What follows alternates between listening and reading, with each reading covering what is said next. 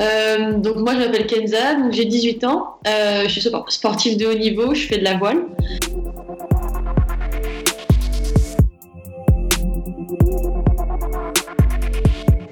Euh, donc aujourd'hui j'ai 18 ans, j'ai été piquée par le virus à l'âge de 6 ans. Et à côté de ça, la fédération, elle peut pas, elle n'a pas la politique forcément de nous aider beaucoup. Elle essaye de faire comme elle peut. Euh, et donc j'ai eu la chance avec euh, mes quotas que j'ai fait au résultat, avec les résultats au championnat du monde et aux Jeux Olympiques de la jeunesse, euh, d'intégrer Sciences Po Paris. C'est vrai qu'ils mettent quand même beaucoup d'argent sur les catégories élite, senior qui préparent les Jeux Olympiques, mais la fédération nous aide ponctuellement avec des bourses, un vingtième du, budget dont on a besoin. Donc c'est des aides vraiment ponctuelles, voilà, mais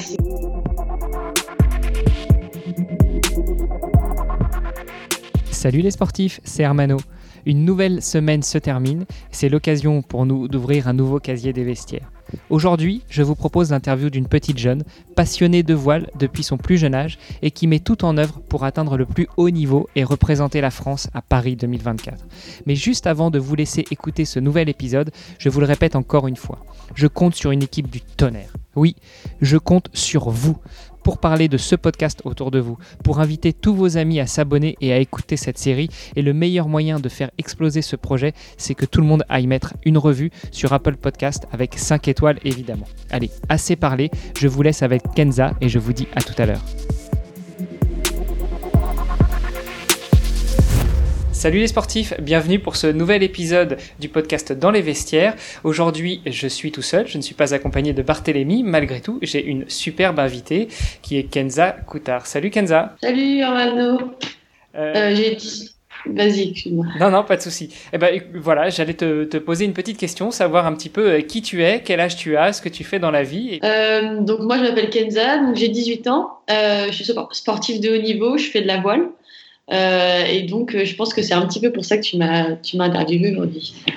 Euh, bah, effectivement, effectivement. Je voudrais en savoir plus déjà un petit peu sur toi, enfin sur le sur ce sport qu'est la voile. Comment est-ce que tu la pratiques toute seule, en équipe, sur quel type de bateau? Voile, est-ce que c'est de la planche à voile ou est-ce que c'est un bateau? Et puis puis après on rentrera aussi dans le vif du sujet de ce podcast, c'est-à-dire bah, comment est-ce que tu finances ta carrière de sportif de haut niveau? Donc le, micro est à toi. Dis-nous ce que tu fais un peu dans la vie et puis quand est-ce que tu as été piqué par ce virus de la voile? Euh, donc aujourd'hui j'ai 18 ans, euh, j'ai été piquée par le virus euh, à l'âge de 6 ans. Donc euh, j'ai commencé un peu par hasard en Normandie chez mes grands-parents, donc plaisir d'essayer quelque chose, un nouveau sport, parce que mon papa aimait bien ça. j'ai tout de suite accroché avec voilà la voile, l'ambiance qu'il y avait dans les cours de voile, à l'école de voile, donc j'ai vraiment adoré.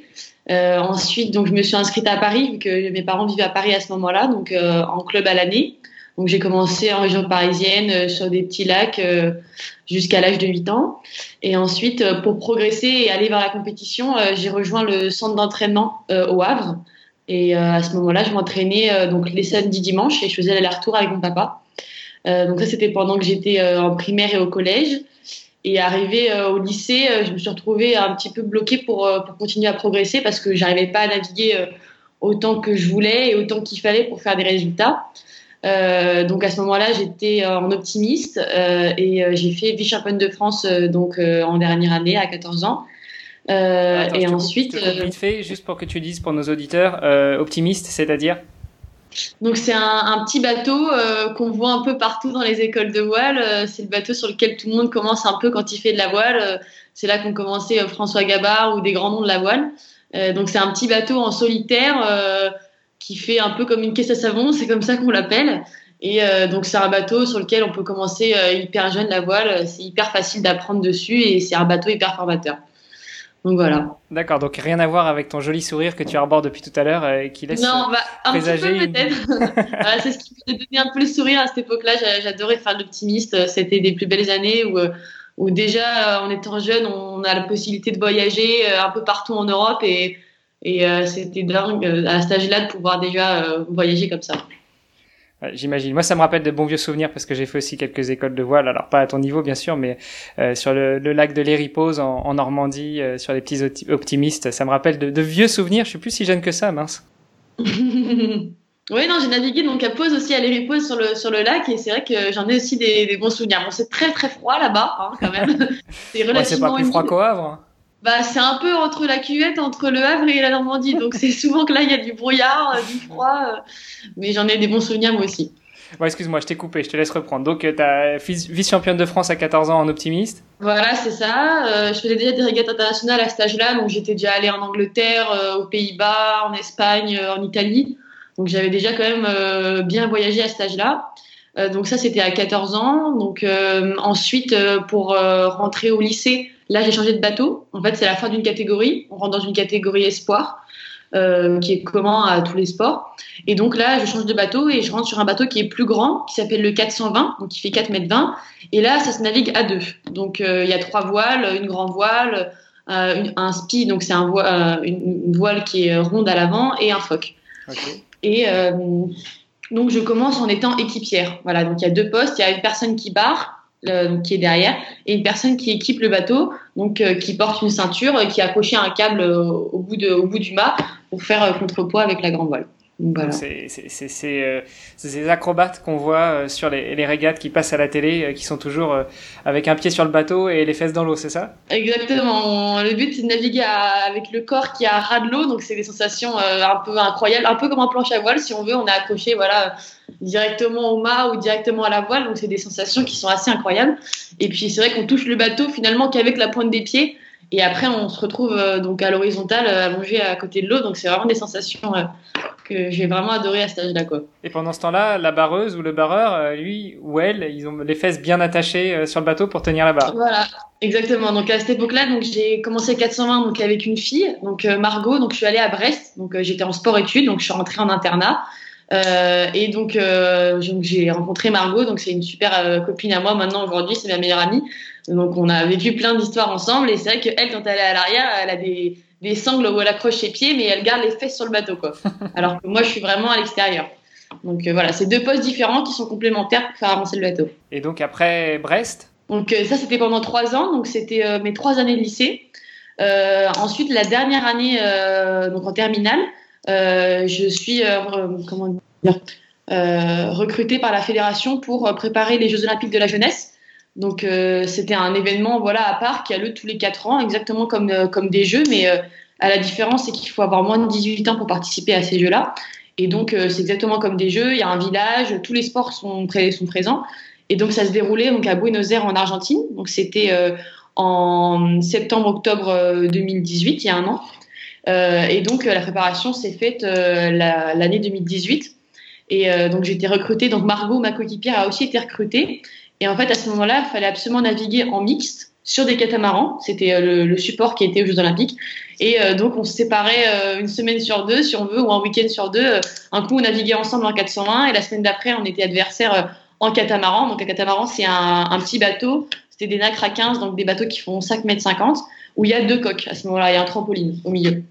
Et donc, je naviguais avec un garçon et elle avec un garçon. Et euh, donc, c'est comme ça que l'histoire a commencé aussi du catamaran. Et je faisais à la fois du 420 et à la fois du catamaran.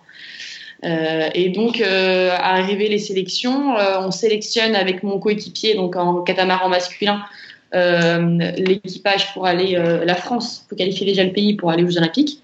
Donc, on arrive à qualifier la France et ensuite on qualifie notre équipage au championnat du monde en faisant deuxième. Donc, voilà. Donc, déjà une belle carrière derrière toi.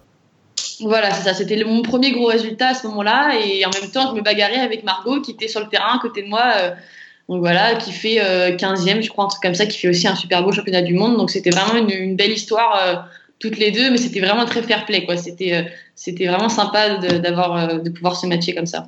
donc ça, c'était le championnat du monde. Et aux Jeux Olympiques, alors du coup, qu'est-ce que ça a donné? Donc aux Jeux Olympiques, c'était en octobre dernier. donc c'est un peu L'histoire a été un peu plus compliquée qu'elle paraît sur le papier parce que du coup, je me qualifie avec un coéquipier qui vient de, qui vient de Quiberon en, Bretagne. Donc c'est là-bas pour s'entraîner euh, l'hiver. Et euh, en fait, euh, deux semaines avant de partir, enfin dix jours avant de partir, je reçois un, mail de la fédération, un appel de la fédération pour me dire que mon coéquipier déclare forfait. Donc là, c'est un peu, c'est un peu le drame, c'est un peu compliqué, c'est beaucoup de remises en question, beaucoup de larmes, beaucoup de d'incompréhension parce que parce que je m'étais pas préparée à ça parce que c'était voilà un événement euh, qui est survenu comme ça et euh, Et donc là, il fallait, fallait tout reconstruire, il fallait trouver. donc à ce moment-là, il y a une liste d'attente. Comme aux Jeux Olympiques, il y a un équipier qui est deux remplacements. Et là, il faut faire un appel au CIO pour demander à pouvoir naviguer avec un équipier qui n'était pas officiellement qualifié. Euh, et donc la, la, décision euh, passe en commission, ça demande de l'attendre. Donc c'était les pires euh, journées de ma vie. Et tout ça à deux semaines du départ pour les Jeux. Voilà, c'est ça. Une semaine avant le départ pour les Jeux, je savais même pas si j'allais pouvoir prendre l'avion. Au final, euh, j'apprends en plein milieu de l'après-midi, donc voilà, à peu près une semaine avant, on était en stage, que c'est bon, qu'on a le billet pour partir en Argentine, que le CIO a accepté notre demande d'équipage. Donc là, c'est beaucoup de soulagement, mais on repart sur autre chose. Et là, on se dit, mais est-ce qu'on va avoir le niveau quoi? Parce que là, normalement, pour aller aux Jeux Olympiques, euh, ceux qui vont aux Jeux Olympiques aujourd'hui, ça fait euh, des années, des années, euh, ça fait 4, 5 ans qu'ils naviguent ensemble. Et là, nous, on a, on a une semaine devant nous, on ne sait pas trop ce qu'on va pouvoir donner vis-à-vis des autres, vis-à-vis des autres pays, parce qu'eux, ils ne nous attendent pas pendant ce temps-là. Et donc, on arrive là-bas, on ne sait pas trop quel, quel niveau, on, a du mal à jauger par rapport aux autres. Et puis, en fait, on se rend compte que le feeling passe hyper bien, qu'on arrive, qu'on est tous les deux motivés de toute manière, on n'a plus le choix, qu'il faut naviguer ensemble, qu'il faut profiter ensemble, qu'il faut faire une belle histoire. Et, et on fait deuxième, enfin, deuxième au Jeux Olympiques de la jeunesse. Donc voilà, c'était une, très très belle médaille. Donc vraiment un très beau parcours, un très beau début de parcours pour toi depuis que, depuis que tu as 10-12 ans. Quoi. Voilà, c'est ça. Bon, il y a eu, euh, y a toujours des phases euh, dans une carrière. Y a on parle souvent des pics, mais il y a entre temps, euh, entre les pics, il y a souvent des, beaucoup de creux, beaucoup de remises en question. Mais c'est grâce à ces phases-là qu'on arrive à avoir des belles médailles. Donc oui, oui, bien sûr j'ai la chance d'avoir eu de, des belles médailles euh, ces dernières années. Bon, bah écoute, euh, ça c'est une belle histoire. Mais à côté de ça, j'imagine que euh, une carrière comme ça, euh, déjà que tu as déjà commencé jeune, euh, parce que tu l'as dit, tu que 18 ans, mais tu as déjà commencé assez jeune, et eh ben ça se finance. Et comment est-ce que comment est-ce qu'on arrive Donc tu as eu le déclic. Tu nous as dit que ton père t'aidait à aller jusqu'au Havre tous les week-ends, faire les allers-retours. Donc déjà là, il y a, y a, un coût pour la famille. après, comment est-ce que ça se passe? Est-ce que tu es aidé par la fédération? Est-ce que tu vas à la recherche de sponsors? euh, alors, ce qui s'est passé, c'était que quand j'étais en optimiste, donc c'était euh, euh, globalement, c'est la famille qui soutient le projet. Hein. On va dire que la voile, c'est un sport qui est très peu médiatisé, donc il y a très peu d'argent globalement. Ou en tout cas, ce qui est médiatisé, c'est la course au large, donc c'est pas du tout la, la partie olympique. Donc c'est vrai que quand on fait l'olympisme, c'est compliqué parce que il n'y a pas vraiment de, de, sponsors qui sont rattachés. Il y a quelques grands sponsors, mais comme la, par exemple la Banque Populaire, mais qui sont directement sponsors de la fédération et qui sont pas des sponsors de coureurs. Et euh, à côté de ça, la fédération, euh, elle peut pas, elle a pas la politique forcément de nous aider beaucoup. Elle essaye de faire comme elle peut, mais c'est vrai qu'ils mettent quand même beaucoup d'argent sur les catégories euh, élites, seniors qui préparent les Jeux Olympiques, mais tant qu'on n'arrive pas en équipe de France autour de, de 20-25 ans, bah, en fait, la fédération, elle nous aide ponctuellement avec des bourses, mais qui représentent peut-être un un vingtième du, budget dont on a besoin. Donc c'est des aides vraiment ponctuelles, euh, voilà, mais c'est pas du tout euh, ce qui nous permet de suffire à vivre, euh, loin de là. Donc c'est beaucoup les familles qui supportent le projet, ça c'est sûr. Et après, donc c'est à nous de trouver des sponsors, c'est à nous avec notre coéquipier de faire une plaquette, d'aller sonner à des portes. Donc c'est vrai que c'est un peu le parcours du combattant. C'est beaucoup de difficultés parce que les gens, quand on va sonner à la porte d'une entreprise, le plus souvent, si on connaît pas directement une personne à l'intérieur, le dossier il part dans une pile euh, au fond d'un bureau.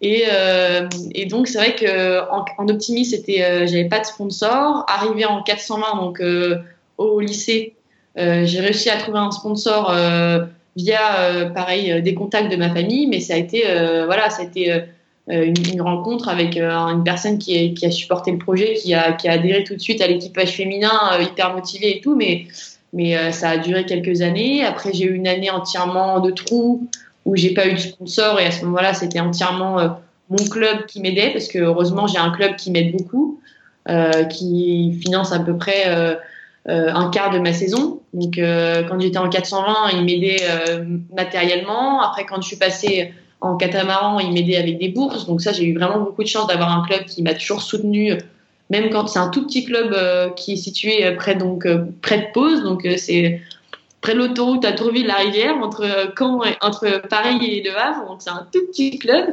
Et mais par contre, c'est des gens vraiment incroyables et hyper motivés par ce qui passionnés par ce qu'ils font et donc ils m'ont toujours encouragé. Donc j'ai de la chance d'avoir eu mon club qui m'a aidé.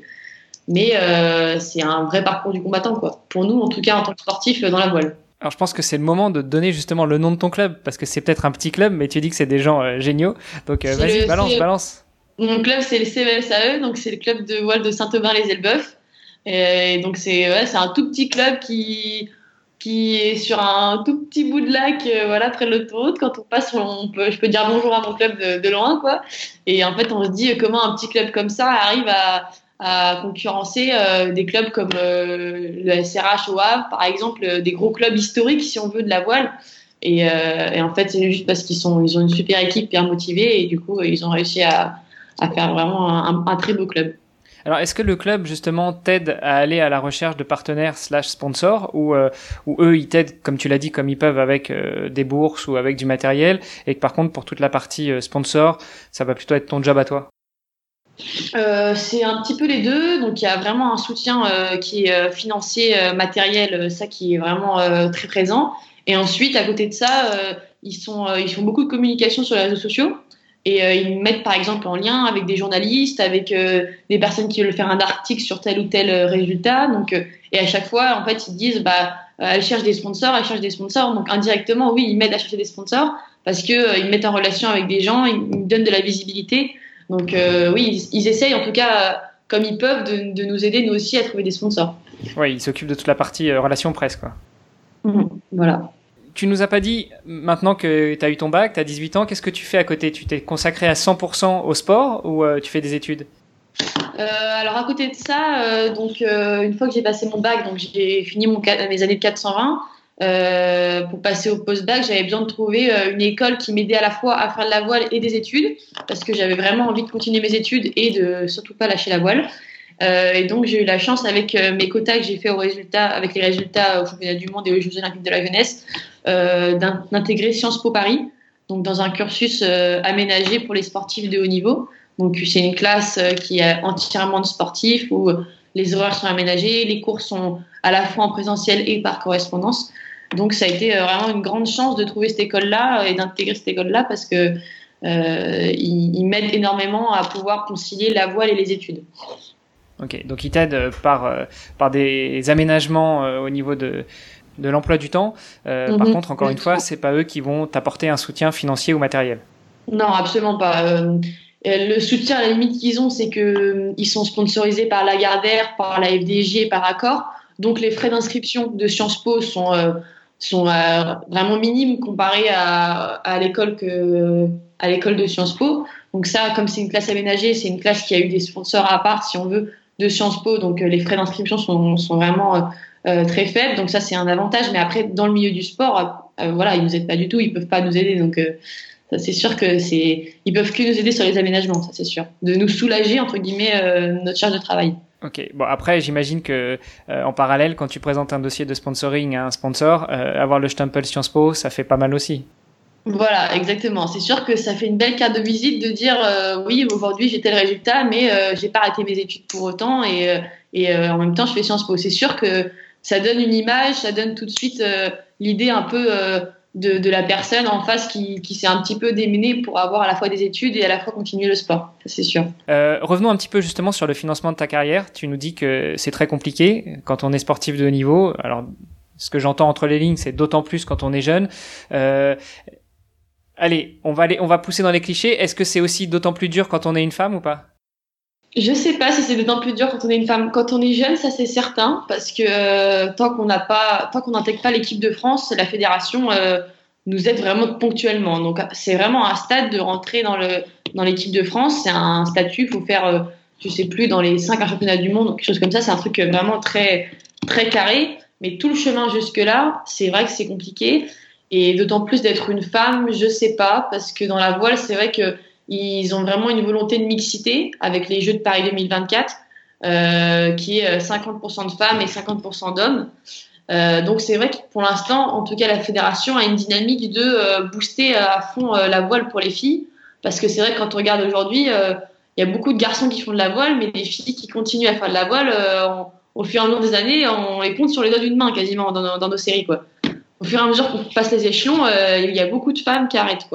Et, du coup, la fédération essaie de d'inverser la tendance en nous soutenant un petit peu financièrement. Mais pareil, c'est c'est des bourses qui sont de l'ordre de quelques centaines d'euros, mais c'est pas du tout des bourses qui sont.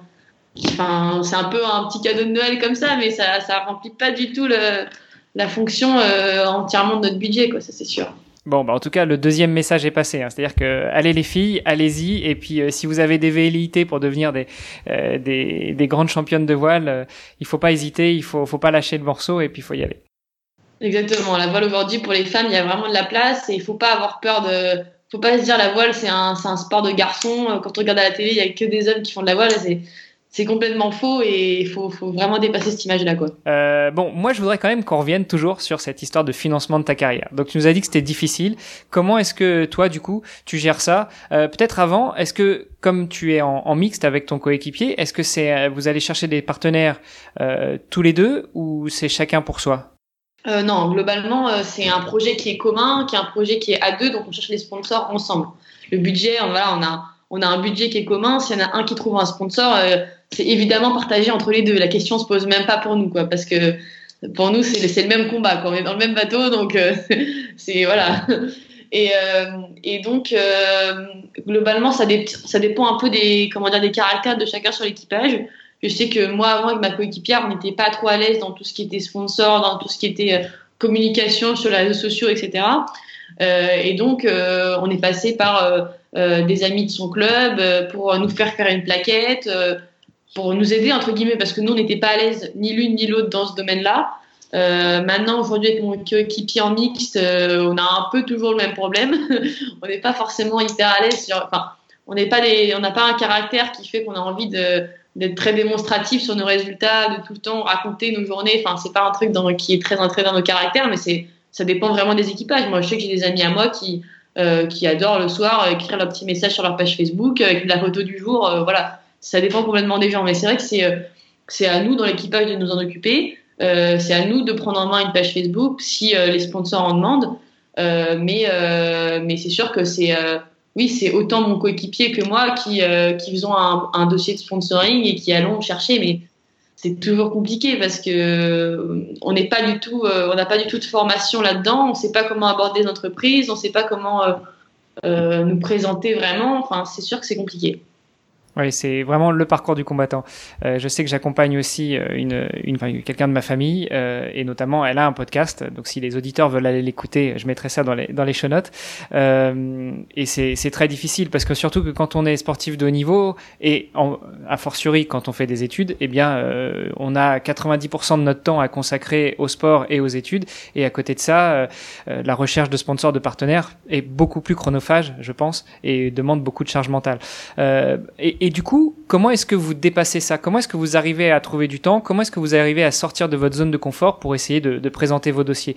Vous vous appuyez toujours sur des connaissances. Je sais par exemple que ta maman, elle fait beaucoup, beaucoup de communication sur, sur ses réseaux à elle euh, pour parler de vous. Comment est-ce que vous, vous dépassez tout ça et que vous arrivez à obtenir de quoi remplir le frigo et payer le loyer?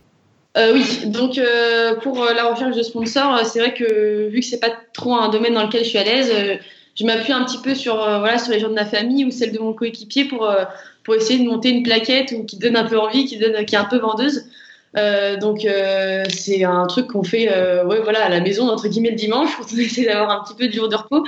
Mais mais c'est sûr que c'est vraiment compliqué de trouver du temps pour ça parce que moi je suis en cours à Paris, je m'entraîne en ce moment à La Rochelle, j'ai fait un peu Brest, j'ai fait La Rochelle, j'ai fait Le Havre donc je suis tout le temps dans le train. Euh, je suis tout le temps en train de courir pour récupérer mes cours. Donc c'est vrai que quand on me dit euh, il y a encore le dossier de sponsoring à finaliser, à chaque fois je suis oh, il y a encore ça à faire. Enfin c'est un peu euh, tout le temps le, truc qui revient tout le temps et qu'il faut tout le temps s'en occuper. Donc c'est vrai que bah, on, se force à prendre du temps parce qu'on sait que c'est un facteur qui est limitant. Moi j'ai des gens que je connais aujourd'hui qui arrêtent la voile parce qu'ils ont plus de sous. Donc c'est sûr que c'est un truc qui est qui est, sur lequel on peut pas y échapper quoi parce que ça peut du jour au lendemain arrêter notre carrière. Donc c'est sûr qu'à un moment on se dit bah faut prendre les choses en main et euh, c'est pas c'est un truc important quoi. Donc euh, on, on, se consacre enfin on consacre du temps à faire ça parce qu'on sait que c'est important est-ce que du coup, euh, bon alors tu es encore en études, donc c'est assez difficile à dire, mais est-ce que euh, du coup tu as réfléchi aussi euh, à dans quelques années ces fameux CIP, le, le, le contrat ou la convention d'insertion professionnelle que propose l'État, ou même à intégrer des, des grandes administrations ou, euh, ou l'armée qui propose euh, justement une, une carrière mixte, euh, un petit peu de travail, mais surtout beaucoup de se consacrer beaucoup au sport? Je sais qu'en tout cas nous pour pour les contrats aménagés, il y a quelque chose qui est mis en place avec l'armée. Mhm. Nous, dans la voile, avec l'école nationale de, enfin l'école navale à Brest. Et donc, on peut par exemple devenir, on peut intégrer l'armée des champions quand on fait de la voile et qu'on est en équipe de France. donc, c'est un statut qui nous donne c'est un petit peu entre guillemets un objectif que qu'on a aujourd'hui parce qu'on voit que ça nous permet euh, d'avoir un contrat, euh, de travailler et euh, d'avoir un salaire mensuel qui tombe tous les mois. Donc ça c'est sûr que que c'est un petit peu la voie d'accès qui est facile d'intégrer cette armée des champions de l'armée qui nous permet en fait de comptabiliser des jours sur l'eau pendant nos compétitions, pendant nos stages et après de consacrer du temps à l'armée à hauteur je crois de de 30 jours par an, quelque chose comme ça. C'est des stages qui sont organisés par l'armée, mais euh, qui sont vraiment aménagés par rapport au planning d'entraînement qu'on a. Donc ça, c'est sûr que c'est euh, une, une voie possible. Mais donc, tu n'as toujours pas répondu à ma question, c'est-à-dire, les, les, c'est difficile de, de, se lancer dans les dossiers de sponsoring, euh, d'aller à la recherche de, de, sponsors et surtout de convaincre. Pour être un peu plus indiscret, là, à l'heure actuelle, comment est-ce que vous arrivez à vous en sortir avec ton coéquipier?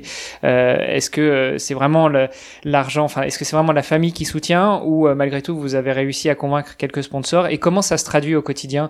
Vous affichez son logo sur la voile, sur vos affaires, comment ça marche? Euh, alors, je sais qu'aujourd'hui, euh, moi, ça fait un an et demi que j'ai plus de sponsors euh, officiellement. Donc, ça veut dire que j'ai récupéré avec les Jeux Olympiques de la Jeunesse des bourses fédérales en plus qui ont compensé à peu près 70% de ma saison depuis un an et demi. mon coéquipier, pareil, il a eu des aides de la région, etc. Donc, lui, il a été financé à hauteur de peut-être je sais pas, 20% de, du budget, mais après tout le reste, c'est notre famille qui l'a pris, quoi. Enfin, moi, je sais que j'ai cette chance-là, que mes parents euh, soutiennent vraiment mon projet, euh, que ce soit autant euh, euh dans la communication que euh, financièrement. Enfin, je sais que j'ai cette chance-là, que c'est ma famille qui me soutient encore beaucoup aujourd'hui. après, là, je sais que depuis septembre, on a été mis en relation avec un, un, futur sponsor. Donc, je peux pas en dire beaucoup parce que rien n'est rien n'est vraiment signé pour l'instant. Mais, mais là, normalement, j'ai réussi à avoir un sponsor qui me soutiendrait jusqu'à Paris 2024, donc pour les prochaines Olympiades.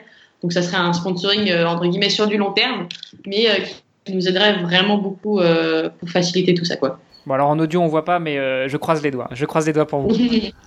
et oui, pour répondre à ta question aussi, donc comment, on, quelle contrepartie on peut apporter? Ça dépend un petit peu de, du besoin de, de l'entreprise. Parfois, ils demandent, on a le droit de mettre, d'avoir des, des, vêtements, de mettre dans la voile, de mettre sur le bateau. Ça, c'est autorisé. Euh, donc, c'est quelque chose qui est demandé, par exemple, par les sponsors. Euh, on peut aussi euh, organiser des journées où on leur fait découvrir euh, notre sport, ils viennent sur le bateau. Parfois, on peut aller faire des séminaires dans leur entreprise, parler donc voilà à leurs collaborateurs de ce qu'on fait, de ce qu'on vit. Euh, comment on partage ça avec euh, avec l'entreprise, quelles valeurs, etc. Mais c'est vrai que ça dépend vraiment de, de ce que nous demande le sponsor, si on veut, qu'est-ce qu'ils attendent de nous, quoi. Est-ce que est-ce que vous avez déjà un site internet? Est-ce que vous avez pensé à du euh, financement participatif sur des plateformes type alors Patreon par exemple, si si vous produisez du contenu ou ou du Sponsorize Me ou, ou, autre plateforme de, de participation, de financement participatif? Oui, c'est sûr que la première année, on a en 420, on a participé à ça, à Sponsorize Me. Ils avaient fait euh, euh donc euh, un dépôt de projet pour la voile. Pour euh, donc c'était c'était une compétition. Il y avait des votes et en fait, on pouvait gagner jusqu'à je sais plus, je crois que c'était 5000 euros mhm. qui rentraient après dans une cagnotte.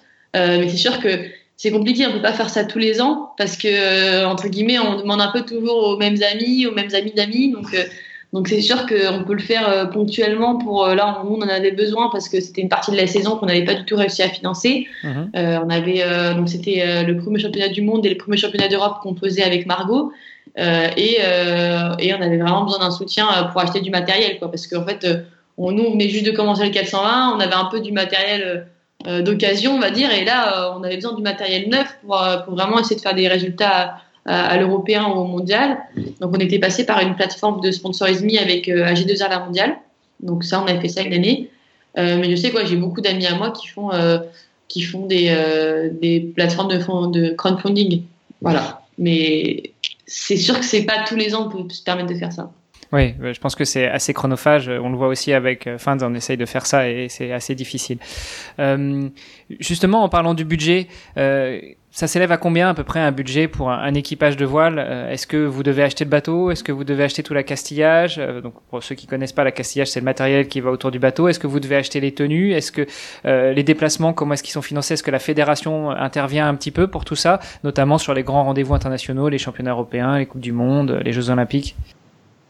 Donc il y a différentes catégories.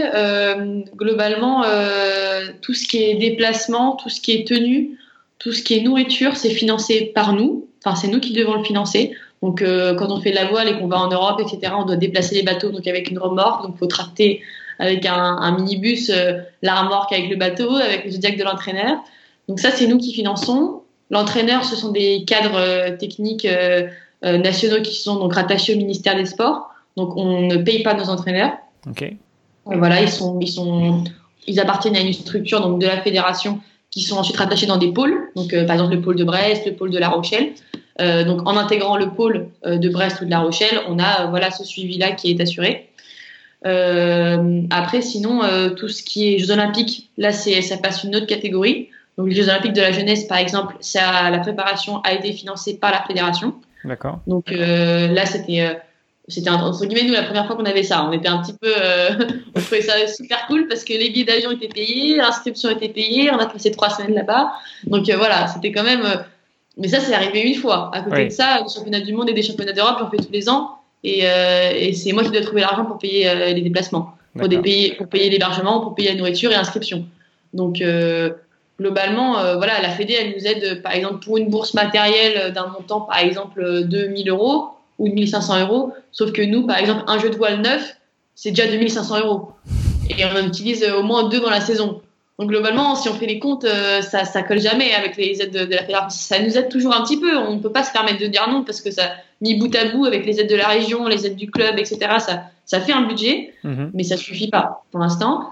Et euh, après, pour ce qui est du bateau, euh, je sais que le plus souvent, quand on est un optimiste ou en 420, c'est les clubs qui, qui financent le bateau. D'accord. Euh, et euh, nous, on loue, si on veut, le bateau euh, au club à l'année. Et maintenant que je suis passée en série olympique, c'est à nous de trouver le bateau. donc, je sais que j'ai beaucoup d'amis à moi qui ont dû acheter un bateau. Donc, un bateau, ça vaut 22 000 euros. Donc voilà.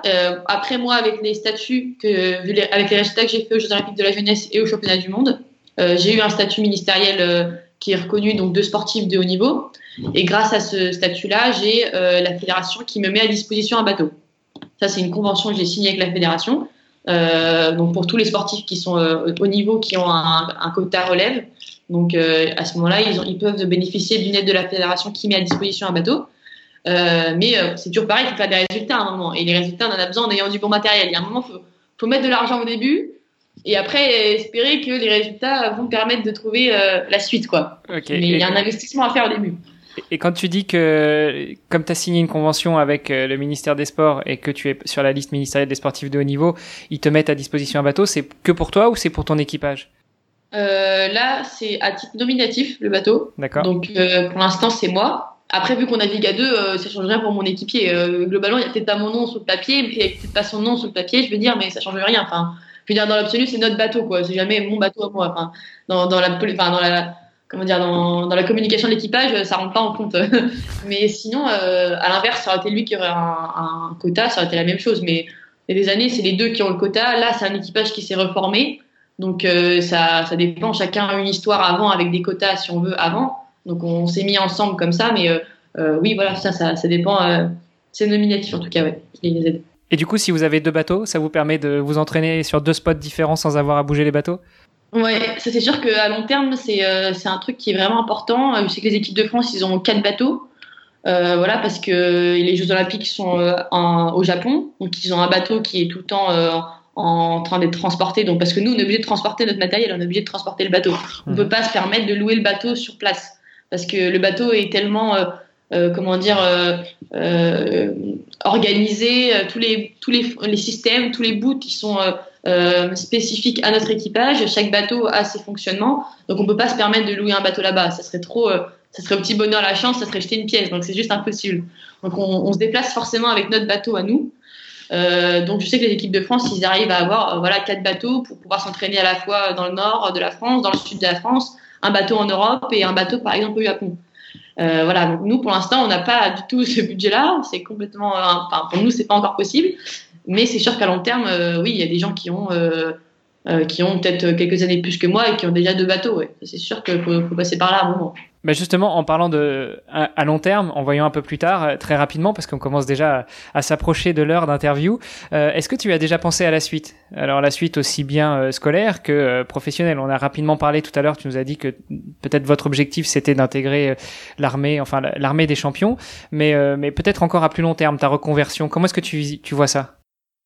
Euh, donc pour l'instant, euh, les objectifs, ça va être euh, déjà de participer au jeu. Donc 2020, c'est sûr que c'est trop juste pour nous parce que voilà, on a 18 et, et 22, 22 ans et ceux qui vont au jeu, ils en ont 34. Donc euh, la voile, c'est un sport qui a une maturité très tardive comparé à d'autres sports comme la natation ou l'athlétisme.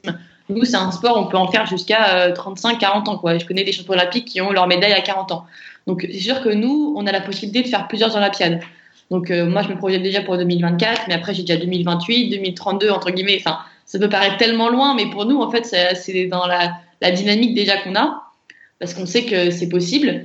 Et après, dans la reconversion, euh, moi, je sais que je veux absolument finir mes études à Sciences Po pour avoir un diplôme, parce que je sais que la voile, j'arriverai pas à en vivre concrètement. Enfin, il y en a très peu qui en vivent, et, euh, et c'est beaucoup de sacrifices. Euh, d'un point de vue familial, d'un point de vue, euh, voilà, c'est un sport qui est chronophage comme tous les sports, mais on passe du temps sur l'eau. Par exemple, si on fait des trains de Jacques Vabre ou le vent des globes, on part pendant deux mois, pendant trois mois sur l'eau. Donc c'est sûr que, et puis c'est pareil, c'est toujours euh, des recherches de sponsors individuels. Donc euh, globalement, moi je sais qu'après la voile, je pense que, que je m'appuierai sur mon diplôme de Sciences Po pour trouver un métier qui n'est pas forcément en lien avec la voile.